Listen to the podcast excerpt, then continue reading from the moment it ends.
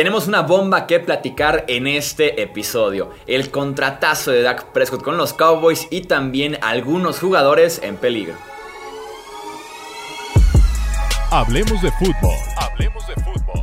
Noticias, análisis, opinión y debate de la NFL con el estilo de Hablemos de fútbol.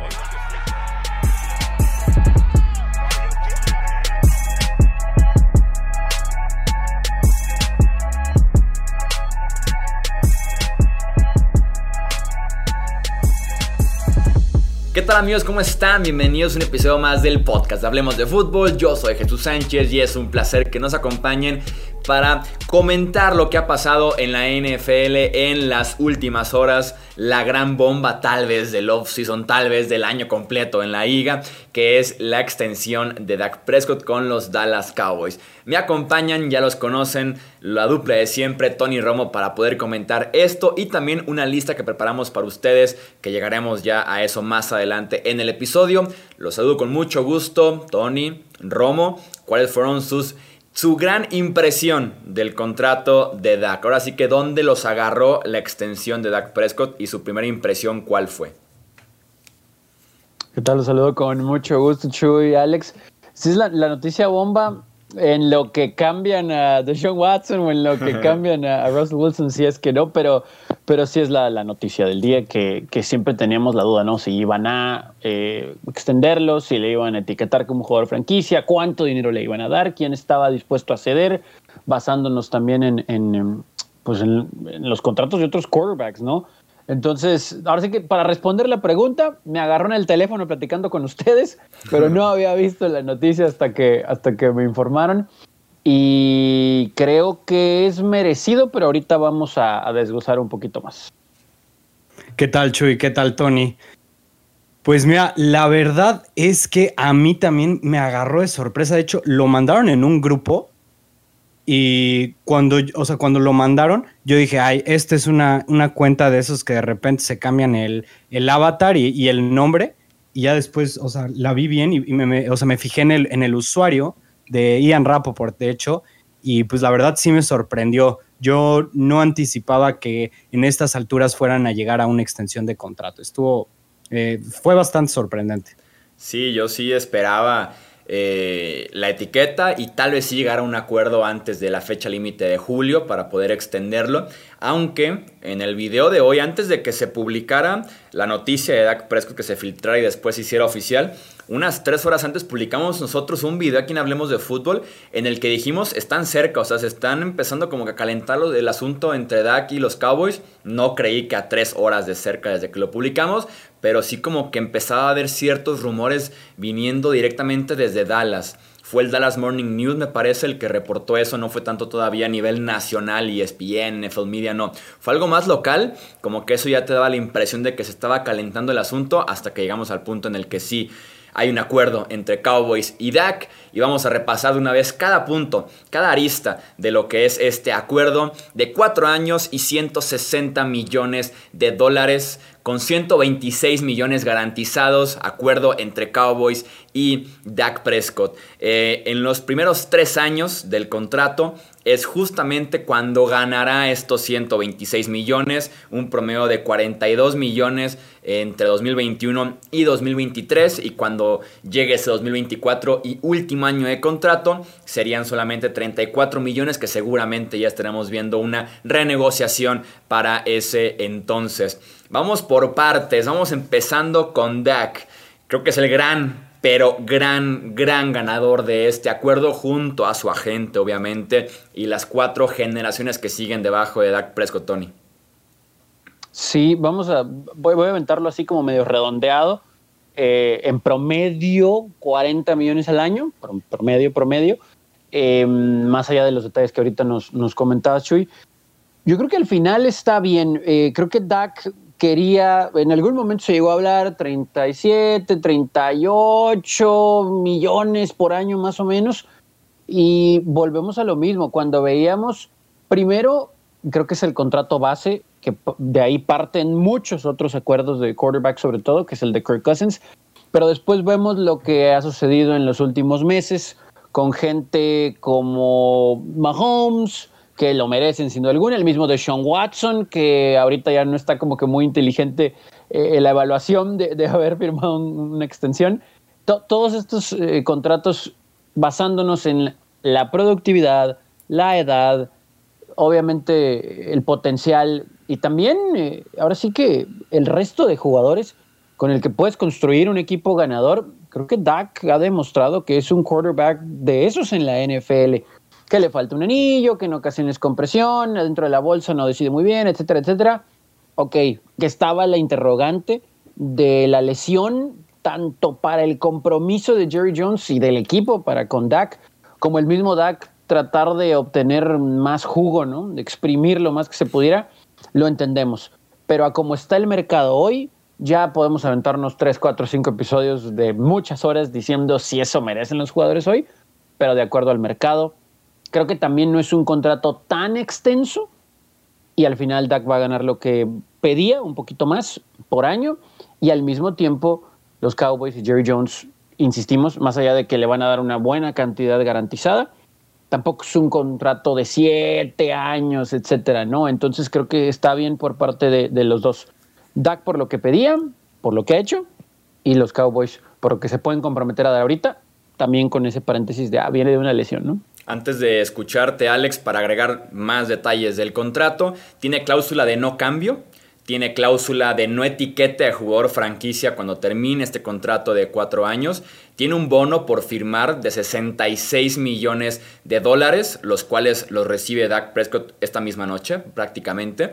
Eh, y también tiene eh, la gran ventaja para Dallas que le agregan un quinto y un sexto año fantasmas que se anulan desde en cuando se cumple el cuarto año, se anula ese quinto y sexto año, que le ayuda a darles un poquito en el tema del tope salarial.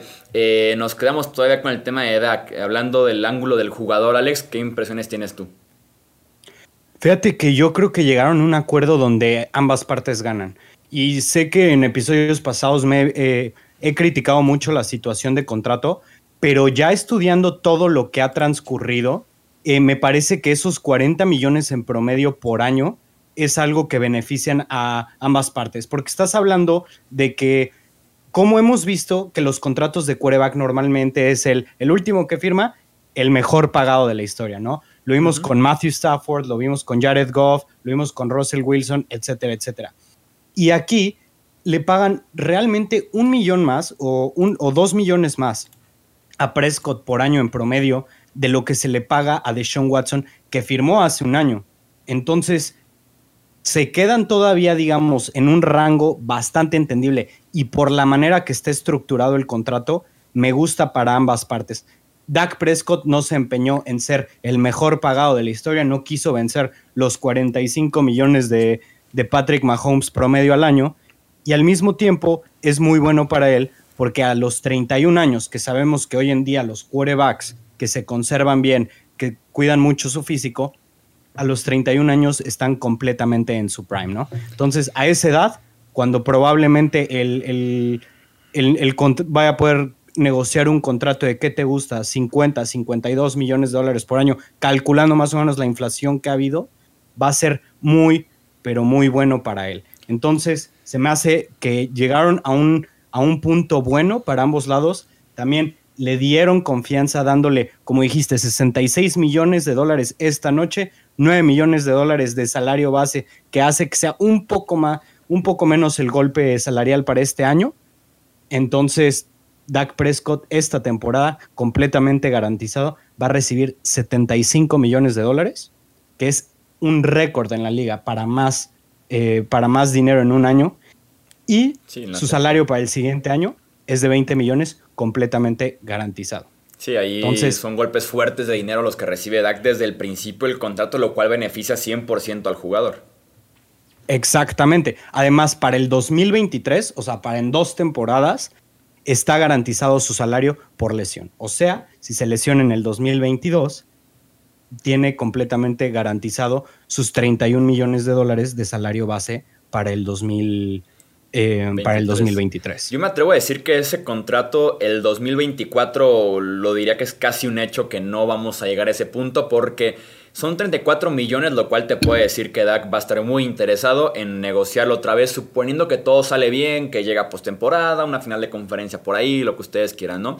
Llega al cuarto año y va a querer renegociar. Y Dallas, con la presión de que su contrato tiene una cláusula de no eh, etiqueta de jugador franquicia, también quisiera renegociar ese acuerdo. Entonces, al final de cuentas, yo lo vería como un contrato de tres años y 126 millones de dólares, lo cual lo pone justo en el punto medio entre Deshaun Watson y Patrick Mahomes. No dudo que el campamento de Dak haya llegado y lo haya pedido como Patrick Mahomes, 45 anuales, y no, no dudo que Dallas lo haya tal vez situado un poco. Hay argumentos para decir, por más que seas el último coreback en firmar y eso se ha traducido antes en ser el mejor pagado, también hay niveles, o sea, no eres ni el MVP, ni el Super Bowl, ni el MVP del Super Bowl también, entonces tal vez situado un poquito para atrás y el punto medio entre Deshaun Watson y Patrick Mahomes, lo cual me lleva al punto de es un gran contrato para Dak Prescott y su campamento porque obtuvo lo que quería y todavía mucho más porque eran demasiadas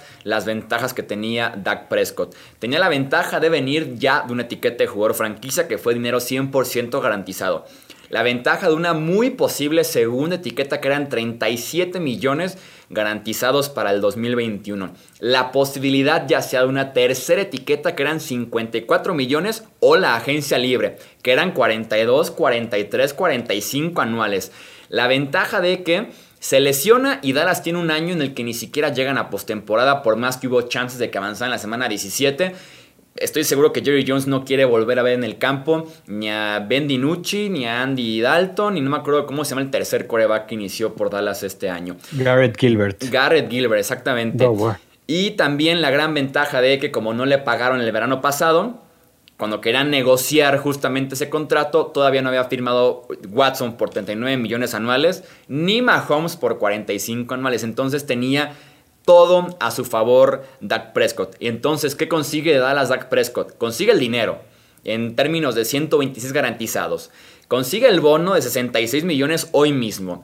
Consigue la cláusula a su favor del no cambio y la cláusula a su favor de no etiqueta de jugador franquicia.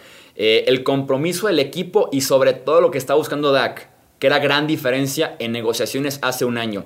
Contrato corto.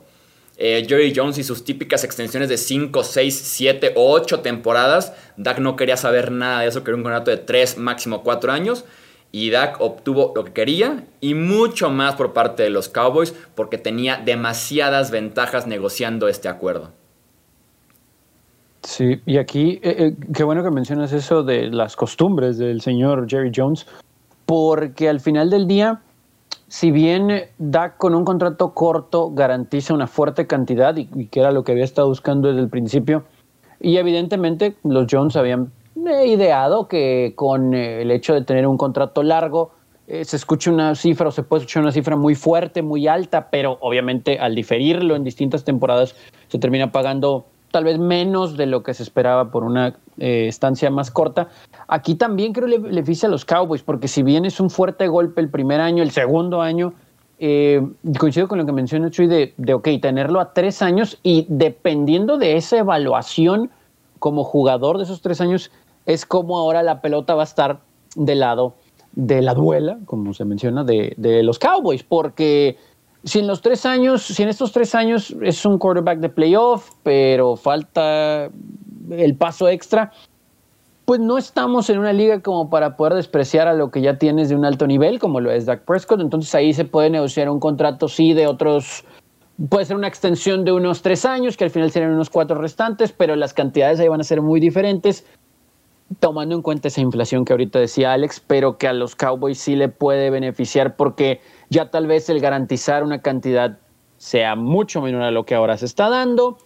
no sé, el mismo hecho de tal vez ver que hay en el draft en ese momento. Hay muchas formas en las que a largo plazo la familia Jones sí genera sus beneficios, pero a corto plazo queda, queda muy claro, ¿no? Que aquí es Dak y el resto de la liga, porque todo el mundo empezó a tuitear que qué bueno, etcétera, y ok, sí lo merecía y demás, pero, pero sí a largo plazo creo que aquí también eh, los Jones tenían que pensar en un contrato corto inicialmente con él. Sí, el beneficio de los Cowboys también es extender un quarterback que yo considero top 10 de la NFL tres temporadas más. O sea, con lo complicado que es en la NFL conseguir un quarterback franquicia, si lo tienes, como dices Tony, cuídalo. O sea, bueno, ahora es pagarle y cuidarlo, ¿no? Para que no se revele como de Sean Watson o como Russell Wilson. Ya le pagaron, ahora se trata de cuidarlo y tenerlo contento con demás cosas. Pero al final de cuentas es extender a un quarterback que ha demostrado que ya fue ofensivo novato del año, que ya te ha llevado a postemporada, que se ha quedado muy cerca incluso de la final de conferencia tan esperada por parte de los aficionados de los Cowboys. Y además te reduce bastante su sueldo o su impacto en el tope este mismo año de 37 millones que era etiqueta a 22. Son 15 millones para negociar con agentes libres. Y aparte ese quinto y sexto año son como un pequeño favorcito por parte de Dak para que puedan construir un equipo decente por lo menos en los siguientes años y que no estén tan apretados en el tope salarial. Así es, y también algo que, bueno, digamos, viéndolo del otro lado de lo bueno para los Cowboys, es también que en el cuarto año, si por X o Y razón ya no lo quieren, lo pueden cambiar, lo pueden cortar y no tendrían absolutamente nada de dinero muerto. Si lo cortan después de uno o dos años, sí van a tener el van a tener el pie sobre la garganta, pero ya en el, el tercero no está tan pesado y el cuarto es, es nulo. Entonces, realmente también tienen espacio con qué trabajar. Ojalá y no, no, eh, no suceda la misma situación que pasó con Carson Wentz o con Jared Goff, que después de un buen contrato en el que realmente se ataron las manos los Rams y los Eagles, eh, ojalá y no lo tengan que cortar, cambiar, lo que sea, para para, ¿cómo se llama? Para, para evitar eso. Pero lo bueno, lo vuelvo a repetir, es que en el tercer y cuarto año ya no es un impacto tan grande como lo es en, en, en los contratos de estos dos por la manera en la que esté estructurado pagarle. Creo yo que una forma interesante de ver el contrato, porque es muy fácil decirlo, ok, 5 millones menos que Mahomes, ¿no? Y no está ni cerca de Mahomes. Pero vamos viéndolo de abajo hacia arriba.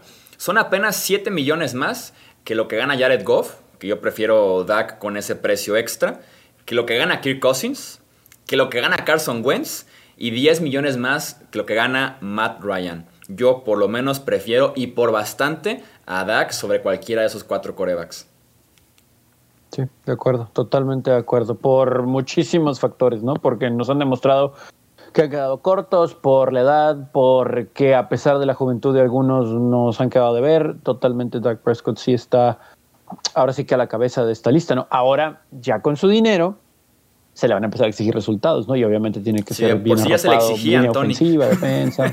Sí, sí, sí, sí, sí, que por eso fue muy criticado, ¿no? Y por eso está el cuestionamiento de si de verdad pues, se debe yo no creo que le exigía, yo no creo que le exigían tanto, porque digo, al final de cuentas lo hicieron. El segundo quarterback mejor pagado que ya sé es por la. Pero exigiéndolo tan, tal vez como en la parte de los aficionados y los medios, ¿no? Sí, aficionados y medios sí, pero el equipo confío en él después de, bueno, después de una lesión, este, digamos, dos, tres grave que se espera que se recupere y que vuelva a ser el mismo de antes, pero también de un año pasado que dejó un poco que desear como, como digamos, como pieza clave en el equipo, pero... Y que de hecho, está desde que de Sean Watson, desde que Russell Wilson y desde Aaron Rodgers, que es como el top 5 de salarios, tienen esa cantidad de dinero de 33, 35 y 39 millones de dólares, han ganado prácticamente lo mismo que Dak Prescott, porque es muy fácil decir de, oye, es que Wilson gana sí, pero por su anillo, sí, que fue hace ocho temporadas ya. Este, o Rogers el mismo caso, o de Sean Watson, tal vez en la parte del de conjunto del equipo ha, llegado a una final de conferencia de Sean Watson más que Dak Prescott. Y al final de cuentas, creo que sí es muy diferente la exigencia que tienen con muchos nombres, a diferencia de la exigencia con Deshaun Watson, perdón, que con Dak Prescott, que es pedirle el MVP y el Super Bowl cada temporada prácticamente. Sí, pero también tienes que tomar en cuenta que en el 2019 Prescott tuvo 8-8. Rodgers llegó a la final de la conferencia. 2020 no, no te lo cuento en absoluto porque pues, se lesionó, pero Aaron Rodgers también llegó a la final de la conferencia y Russell Wilson los dos años pasados ha llegado a playoffs. Entonces, también como que, tenemos que ver más tres, ¿eh? no, tiene dos playoffs en tres años, ¿no? Incluyendo la de novato que estuvo a un pase mortal de Aaron Rodgers de meterse a la final de conferencia. Ah, tiempo extra, ¿no? A tiempo extra. ah, sí, a tiempo, bueno, a tiempo extra, sí es cierto. Pero al final de cuentas, en términos de campeonatos, que tanto le encanta a la gente comparar corebacks con campeonatos, que me parece un error completamente, es lo mismo. Desde que ganan eso, desde que ganan eso. Sí. Creo yo, la parte de la al final yo creo que yo creo que todos coincidimos en que si Dak no se hubiera lesionado, a pesar del paupérrimo nivel del este y de la defensa de los Cowboys, yo creo que hubieran ganado la división, ¿no? Yo creo que por lo menos un 8-8 hubiera sido pues es que es lo que te iba a decir, digo, un 8-8 no es tan difícil. Sí, al final sobre todo en el este. El asunto es que siempre va a pesar ser el quarterback del equipo de América, ¿no? Entonces. Exactamente, siempre va a ser muy, muy difícil. Otra cosa bastante interesante que mencionar es que no tengo el número exacto, pero de los de o sea, de las últimas temporadas, me parece que de las últimas 10, como ocho veces el quarterback que más cuenta contra el, contra el tope salarial no llega a playoffs. Eso es otra que hay, mm. que, que, hay que estudiar, ¿eh? Sí, que, ser, que bueno, para Dak sería tal vez en la temporada 2022-2023 cuando tenga el peso más fuerte de la liga, porque este año está muy bajito, este año son apenas 22 millones lo que le da a Dallas mucho juego todavía, esos 15 millones extras para moverse en la agencia libre, porque tienen a Chidobe Agusi, Xavier Woods, Aldon Smith como agentes libres, Gerald McCoy también está por ahí, entonces les da cierto movimiento y lo que ayuda muchísimo, a diferencia de otros contratos, insisto, es ese quinto y ese sexto año que pusieron en, el contrato, que le ayuda a Dallas a dividir esos 160 millones en seis temporadas en lugar de dividirlos en cuatro temporadas, lo cual obviamente baja bastante el promedio anual y te permite jugar un poquito más con el tope salarial. Es 100% legal, todos lo hacen. Los Steelers lo hace una semana con Big Ben, por ejemplo. Eh, los Pats con Tom Brady hace dos temporadas. Entonces es muy normal para que no empiecen con que tal equipo está haciendo cosas que no debería con el tope salarial. Sí, 100% legal. Bueno, pues pasemos entonces a nuestro siguiente tema que tenemos para este episodio, que son jugadores en peligro. Tenemos una lista que preparó ahí nuestro experto Alejandro Romo de jugadores que pudieran ser cortados en los próximos días. Se viene una eh, cacería pero sangrienta y lo que le sigue de jugadores veteranos y caros porque el tope va a bajar. 180 a 185 millones en ese rango. Eh, entonces hay que empezar a hacer espacio, hay que estar todos por debajo del tope cuando inicie el nuevo año de la NFL. Y la única forma es cortar veteranos o la forma más efectiva de hacerlo. Entonces, jugadores que son de renombre, que tienen buen, buen cartel en la NFL y que pudieran llegar al mercado en las próximas horas o próximos días. Alex, platícanos de tu lista, que son 30 jugadores rápido para darles una super, una super corta introducción. Lo que pasa muchas veces es que cuando firman a estos veteranos, eh, digamos como con el contrato de Dak Prescott, lo dividen a años y normalmente ponen golpes bastante fuertes eh, en los últimos años porque se espera que haya inflación en, en el salary cap. Lo que pasó por cuestiones de COVID, hubo una reducción. Entonces hubo muchos equipos, y estoy hablando de me parece que son 14 equipos en la NFL que hoy en día están en números negativos en el tope salarial. Por lo tanto, tienen que hacer muchos movimientos. Como lo dijo Chuy, viene una cacería muy, pero muy extensa de jugadores veteranos que firmaron acuerdos este, de no sé, tres, cuatro años, en, algunos otros casos de, más o, de menos, pero que tenían golpes fuertes, por lo que vienen ya los, los cortes. Entonces, como tipo una voy a empezar antes de que empieces. Años anteriores sería como ir cuando estás por encima del tope salarial esperando que suba de todos modos unos 10, 12 millones cada año. Es como ir a cortarte el cabello y sacan las tijeras, ¿no? Uno que otro ajuste, uno que otra reestructuración, un cortecito por aquí, estás por debajo del tope. Este año, bajando 12, 13 millones el tope salarial, en lugar de subir esos 12, 13 millones, es sacar la del cero y quedarte como Tony está ahorita. O sea, quitarte el cabello. Pregúntenme, Hasta la hasta, modo agencia libre yo, ¿eh? Hasta el rastrillo, más bien. El rastrillo. Para dejarte brillante de la pelona. Ahora sí, venga.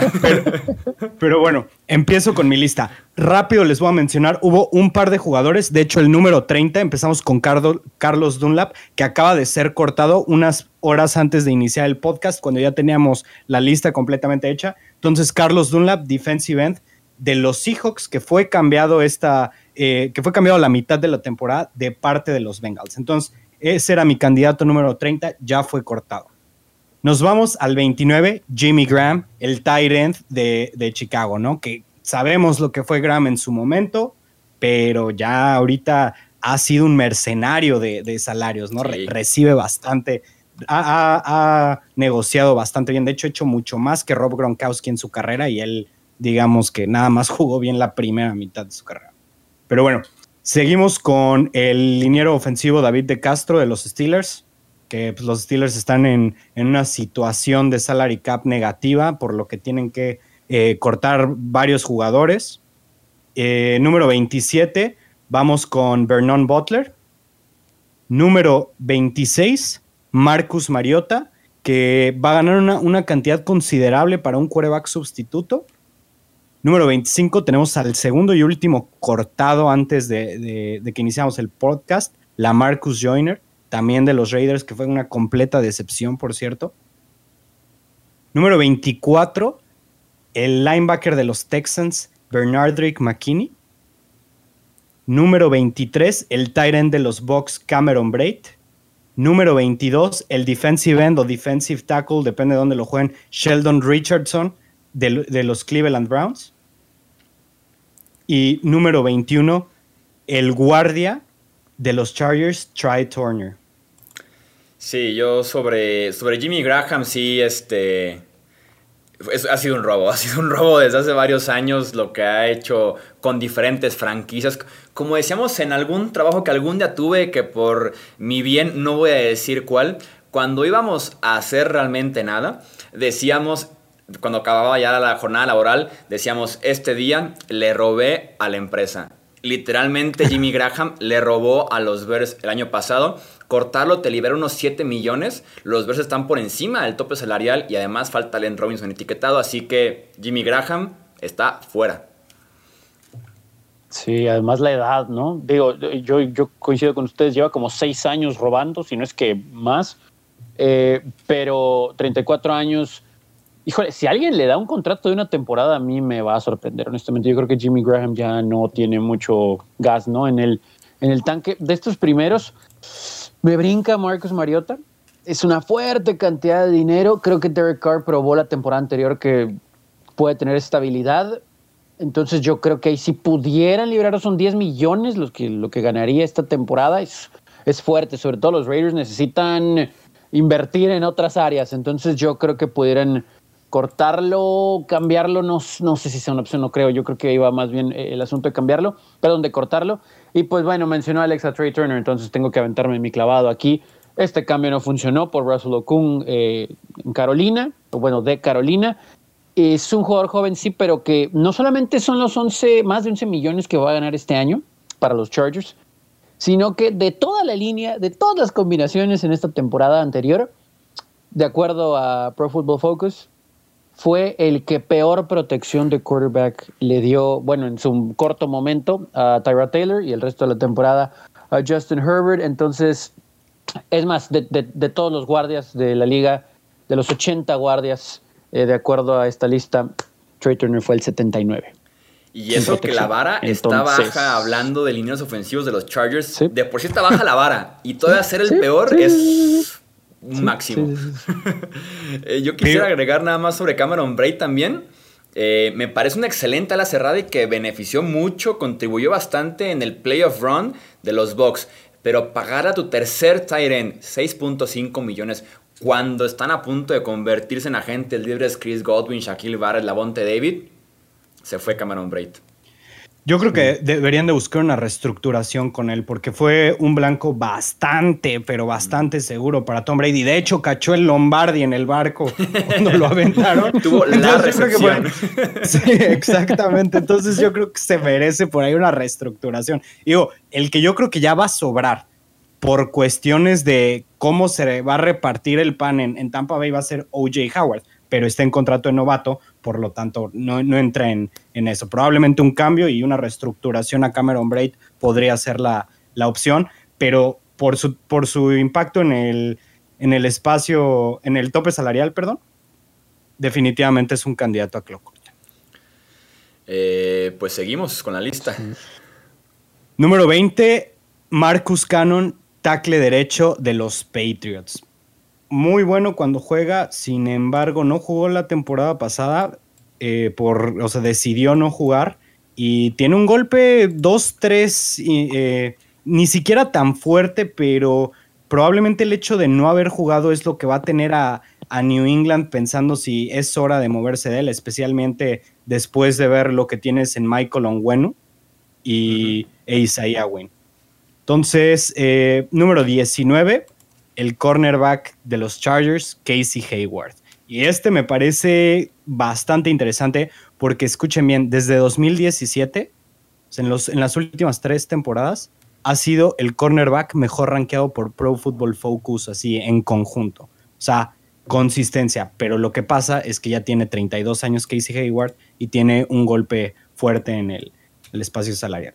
Pues 18, Preston Smith, linebacker de los Packers. Eh, tuvo una muy buena primera temporada en Green Bay, sin embargo, la pasada se eh, bajó mucho su producción, por lo tanto, es bastante eh, probable que lo vayan a, cortar. Nos vamos al número 17, Kyle Fuller de los Chicago Bears. Otra vez, un, cornerback bueno, no tan grande, tiene 29 años pero igual un, golpe fuerte. Número 16, cornerback Malcolm Butler de los Titans. Eh, creo yo que no, no, les salió muy bien este experimento a, los Titans. Realmente nunca, nunca llegó a ser lo que esperaban y, le, viene un salario bastante fuerte para el, el, año que entra. Número 15, Malik Jackson. Creo yo que él ya está, o sea, creo yo que él es 99.9% seguro que, que no regresa. Número 14, Kawan Alexander, linebacker de los Saints, que llegó a, mitad de temporada eh, de San Francisco. Y lo que pasa es que los Saints tienen a Demario Davis, que es uno de los mejores linebackers de la liga. Están, son el segundo o el peor, e, no, me parece que es el peor equipo en cuestiones de salary cap. Entonces es imposible que retengan a Alexander. Número 13, Joe Hayden, cornerback de los Steelers. Ya platicamos de su situación del cap y no fue tan productivo esta temporada, por lo tanto es muy probable que se quieran deshacer de él. Eh, número 12, defensive end, Derek Barnett de, los Eagles, el segundo peor equipo en, en, cuestiones de salary cap. Probablemente se tengan que reestructurar toda esa línea defensiva. Número 11, Jamison Crowder, wide receiver de los Jets. Y la razón por la razón por la que lo pueden cortar, a pesar de que los Jets es el equipo que más salary cap, eh, el segundo equipo que más salary cap tienen, es porque ha batallado con lesiones y cortarlo le salvaría alrededor de 11 millones de dólares. Empecemos, empecemos a platicar de estos 10 jugadores. Yo empezaría con el 18, con Preston Smith. Juraría que los Packers iban a cortar a Preston Smith. Ya salió Brian Gurekons, el GM de Green Bay, a decir que no yo juraría que lo iban a hacer porque cortarlo te libera 8 millones en el tope salarial. Jugó muy mal la temporada pasada, sí, tuvo un 2019 muy bueno. La temporada pasada fue para el olvido. En, general para esa defensiva en, en, contra del pase, el pass rush sobre todo. Teniendo a Rashan Gary, un primera ronda de hace dos temporadas, es como para darle oportunidad a Gary que se vio mejor en menos snaps que Preston Smith. Y esos 8 millones es la diferencia entre quedarte con Aaron Jones o no, por ejemplo, en la etiqueta de jugador franquicia. Entonces yo juraba que lo iban a hacer, al parecer no, pero aún así vamos viendo qué pasa con Preston Smith. De hecho, ya se menciona que están en, en pláticas de cambiarlo, que es muy probable que se intenten, intenten recibir cierta compensación por él. Sí, aquí lo curioso es que, sobre todo en esta, en esta parte de la lista, aquí es donde nos dice bastante de la liga, ¿no? Los equipos tienen que comerse mucho dinero muerto, porque sí hay mucho dinero muerto, sobre todo aquí del, del 20 eh, al 11, eh, con muchos jugadores, pero no van a poder pagar, ¿no? Eh, hay algunos que inclusive tienen contratos fuertes, o bueno, tendrán un salario fuerte en sus últimos años de contrato, no solamente 2021, también 2022, y mejor de los casos hay un incremento al CAP en el 2022, pero no, creo que sea el caso, eh, al menos no algo significativo. Lo de Malcolm Butler, lo de Malik Jackson, yo creo que eso está muy sencillo y también lo decía Alex, yo no, creo que vayan a, regresar con esos mismos colores para la próxima temporada. es fuerte lo de Casey Hayward con los Chargers, 32 años de edad para cuando inicie la temporada, pero yo creo que sí se van a quedar con él. No es mucho el dinero muerto en caso de que deciden, pero yo creo que sí se van a quedar con él. Firmó una extensión hace tres años, bueno, va a entrar al último año de su extensión, pero me parece que es una especie de base para lo que se quiere construir la defensiva con un nuevo coach, con un nuevo coordinador. Entonces creo que, que sí pudieran los Chargers absorber cómo esa cantidad de dinero pueda pegar por ejemplo, en una etiqueta franquicia Hunter Henry, e, eso es, un tema, ¿no? Pero bueno, ya, ya hablaremos de eso adelante.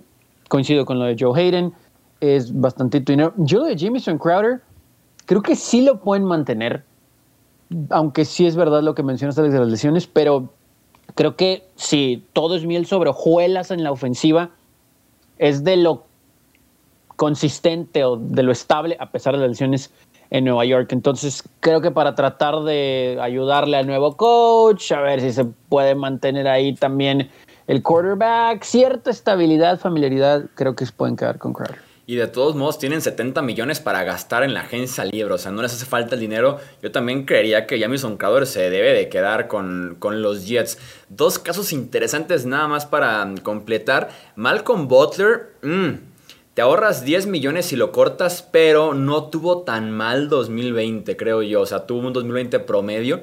Pero creo que fue el mejor esquinero de los Titans, así que sería cortar a tu mejor esquinero, que es una vara muy bajita, hay que decirlo. Sí. Por 10 millones, mm, creo que va a ser un tema interesante. Y el de Juan Alexander, eh, está lesionado, se desgarró en diciembre el tendón de Aquiles, entonces hay como que por ahí algo complicado de cortar un lesionado, hay que llegar a un acuerdo con él, no es tan sencillo. Si no estuviera lesionado, es la manera ideal para que los Saints liberen 13 millones, así de sencillo con cortarlo, pero la lesión puede complicar un poquito el caso con Con Alexander, pero sí, si no estuviera lesionado ya estuviera más fuera que nada.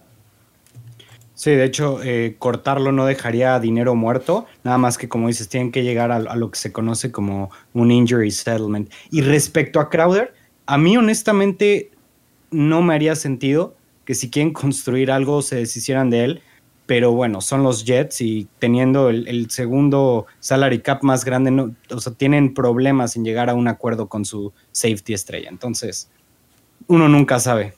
Venga, vamos con el top 10. Son los Jets. Venga.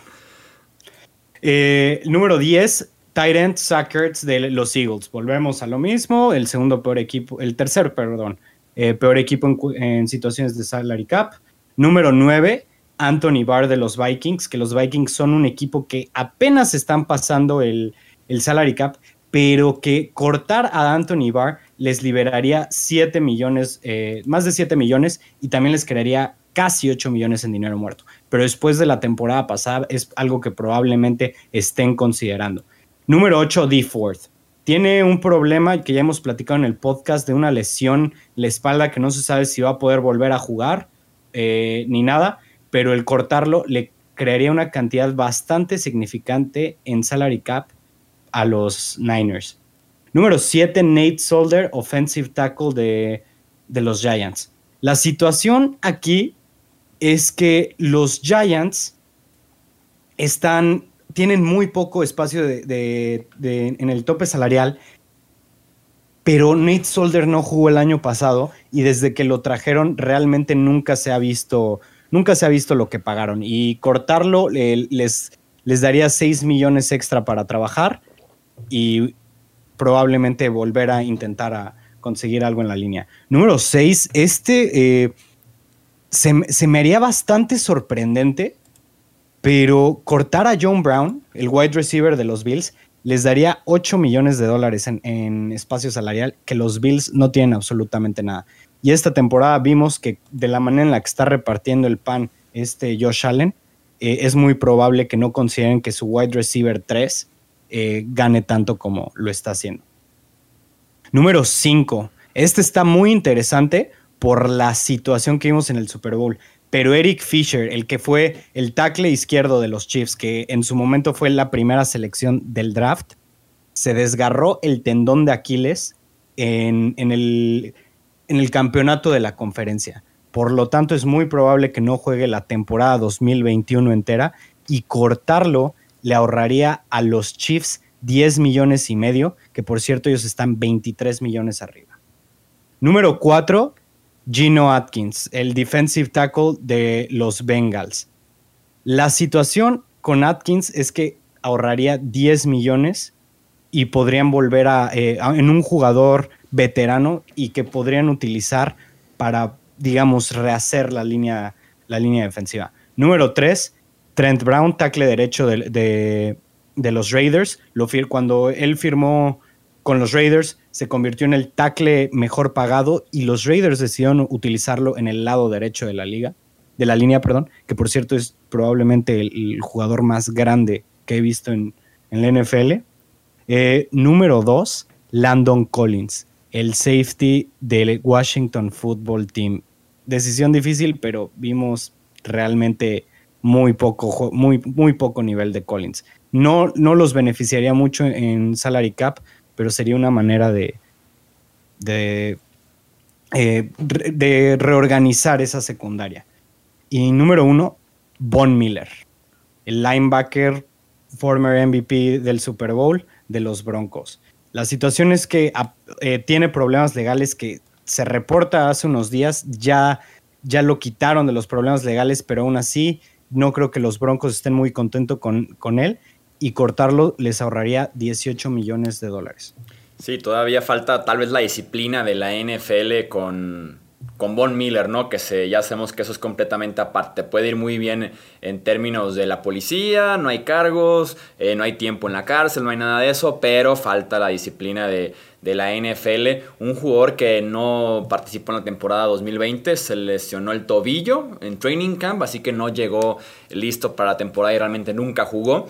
Creo yo que con Von Miller se viene una reestructuración en la que pudieran reducir fuertemente su sueldo y dejárselo disponible para que lo recupere en incentivos, porque hay muy buena relación entre la franquicia y Von Miller por todo lo que ha logrado como defensivo del año, el Super Bowl, el MVP y demás. Eh, creo que se viene una reestructuración, pero también pudiera ser moneda de cambio Von Miller por ahí si quieren adquirir a um, Deshaun Watson, por ejemplo, con Houston. Sí, es, que es una fuerte cantidad. O sea, normalmente tal vez diríamos no, no, no, no pasa nada, ¿no? Se le va a respetar, se va a quedar, etcétera, pero 2020, pandemia, el salary cap se reduce y para 2021 las cosas son muy difíciles. Sackers no tuvo buena relación con eh, la directiva, lo platicó él, lo llegó a comentar públicamente, entonces está clarísimo que él no va a regresar. Lo de Anthony Barr está buenísimo, buenísimo. Digo, más allá de lo que va a ganar en las siguientes dos temporadas, es, una fuerte cantidad de dinero también para este año, que es el clave. Son 14 millones en dinero muerto, me parece. Entonces, no, 7.8. Ay, pero ahí los Vikings nos quedan a deber, entonces pudiera ser, pudiera ser algo que ahí Minnesota intente para tratar de medio reconstruir. Otro nombre que me llama la atención aquí, eh, lo de Nate Soldier, porque hablábamos ahorita de, del liniero de New England, este que ahora, estuvo en New England, pero que ahora está en Nueva York, pues no, no ha desquitado fuerte cantidad, la edad influye. Creo que muchos jugadores que vienen regresando de una campaña en la cual decidieron no jugar por cuestiones de COVID, más allá de que haya sido justificado, como en su caso, un problema familiar, em, y entran a su último año de contrato, creo que eso les puede afectar. Y aquí, pues también necesita gente fresca que puedan proteger a Daniel Jones. Entonces me parece que no sería nada extraño que pudieran cortarlo de ahí en fuera. Me parece que John Brown se va a quedar. Eh, híjole, me, cuesta pensarlo, pero yo creo que Gino Atkins también será cortado. Yo creo que Gino Atkins no va a regresar porque también necesitan como que empezar de cero en todo el equipo eh, en Cincinnati. Sí, con, con Nate Solder es un caso de respetamos muchísimo quien optó por no jugar. Fue su decisión, cada quien con su razonamiento, súper respetable. Pero eso es muy diferente a cuando regreses que tu puesto no ha tomado ya por alguien más joven, mejor, más barato, que es el caso con el nuevo tackle izquierdo de los eh, Giants, Andrew Thomas, que aparte fue la cuarta selección global, entonces ya no requieren del servicio de Nate Solder en el lado izquierdo de la línea. Vamos, no si lo quieren mover del lado derecho y aparte que se reduzca el sueldo, entonces eso va a ser muy complicado por parte de los Giants. El que está fuerisísima es Trent Brown.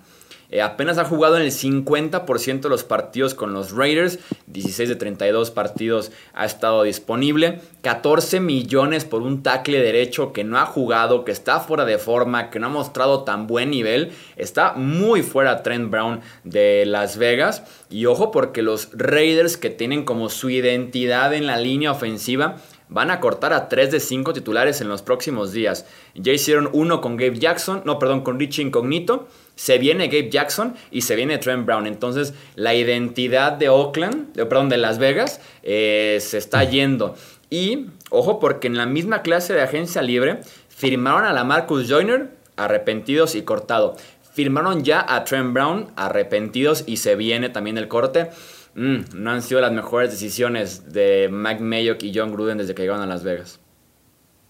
Definitivamente. Y yo creo que es algo que ya tienen que empezar a evaluar más porque siento yo que se está dejando mucho, eh, se están dejando llevar mucho por el valor que ellos tenían en el draft. Bueno, no en el caso de, John Brown, pero en, en, los jugadores que alguna vez llegaron a ser más bien y no en lo que son actualmente. Rápido quería mencionar la situación de Landon Collins, porque miren, realmente no beneficia en cuestiones de, salary cap al fútbol team.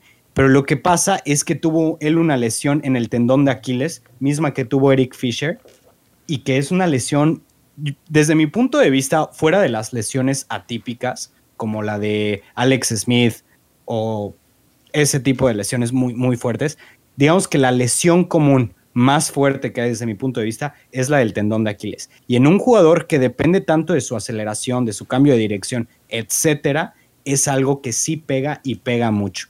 Normalmente les toma un año entero para poder estar de vuelta en el campo y el fútbol team estuvo bastante bien eh, sin él. Entonces, probablemente no cortado, pero sí busquen cambiarlo. Sí, encontraron a dos safeties jóvenes, eh, Troy Apke, Cameron Curl, decentes, más que cumplidores y mucho más baratos que el Landon Collins. Yo ya nada más para cerrar con esta lista de mi parte, el caso de D. Ford, hablando de errores, D. Ford debe ser uno de los errores más grandes en los últimos tres años en la NFL. Una segunda ronda por él.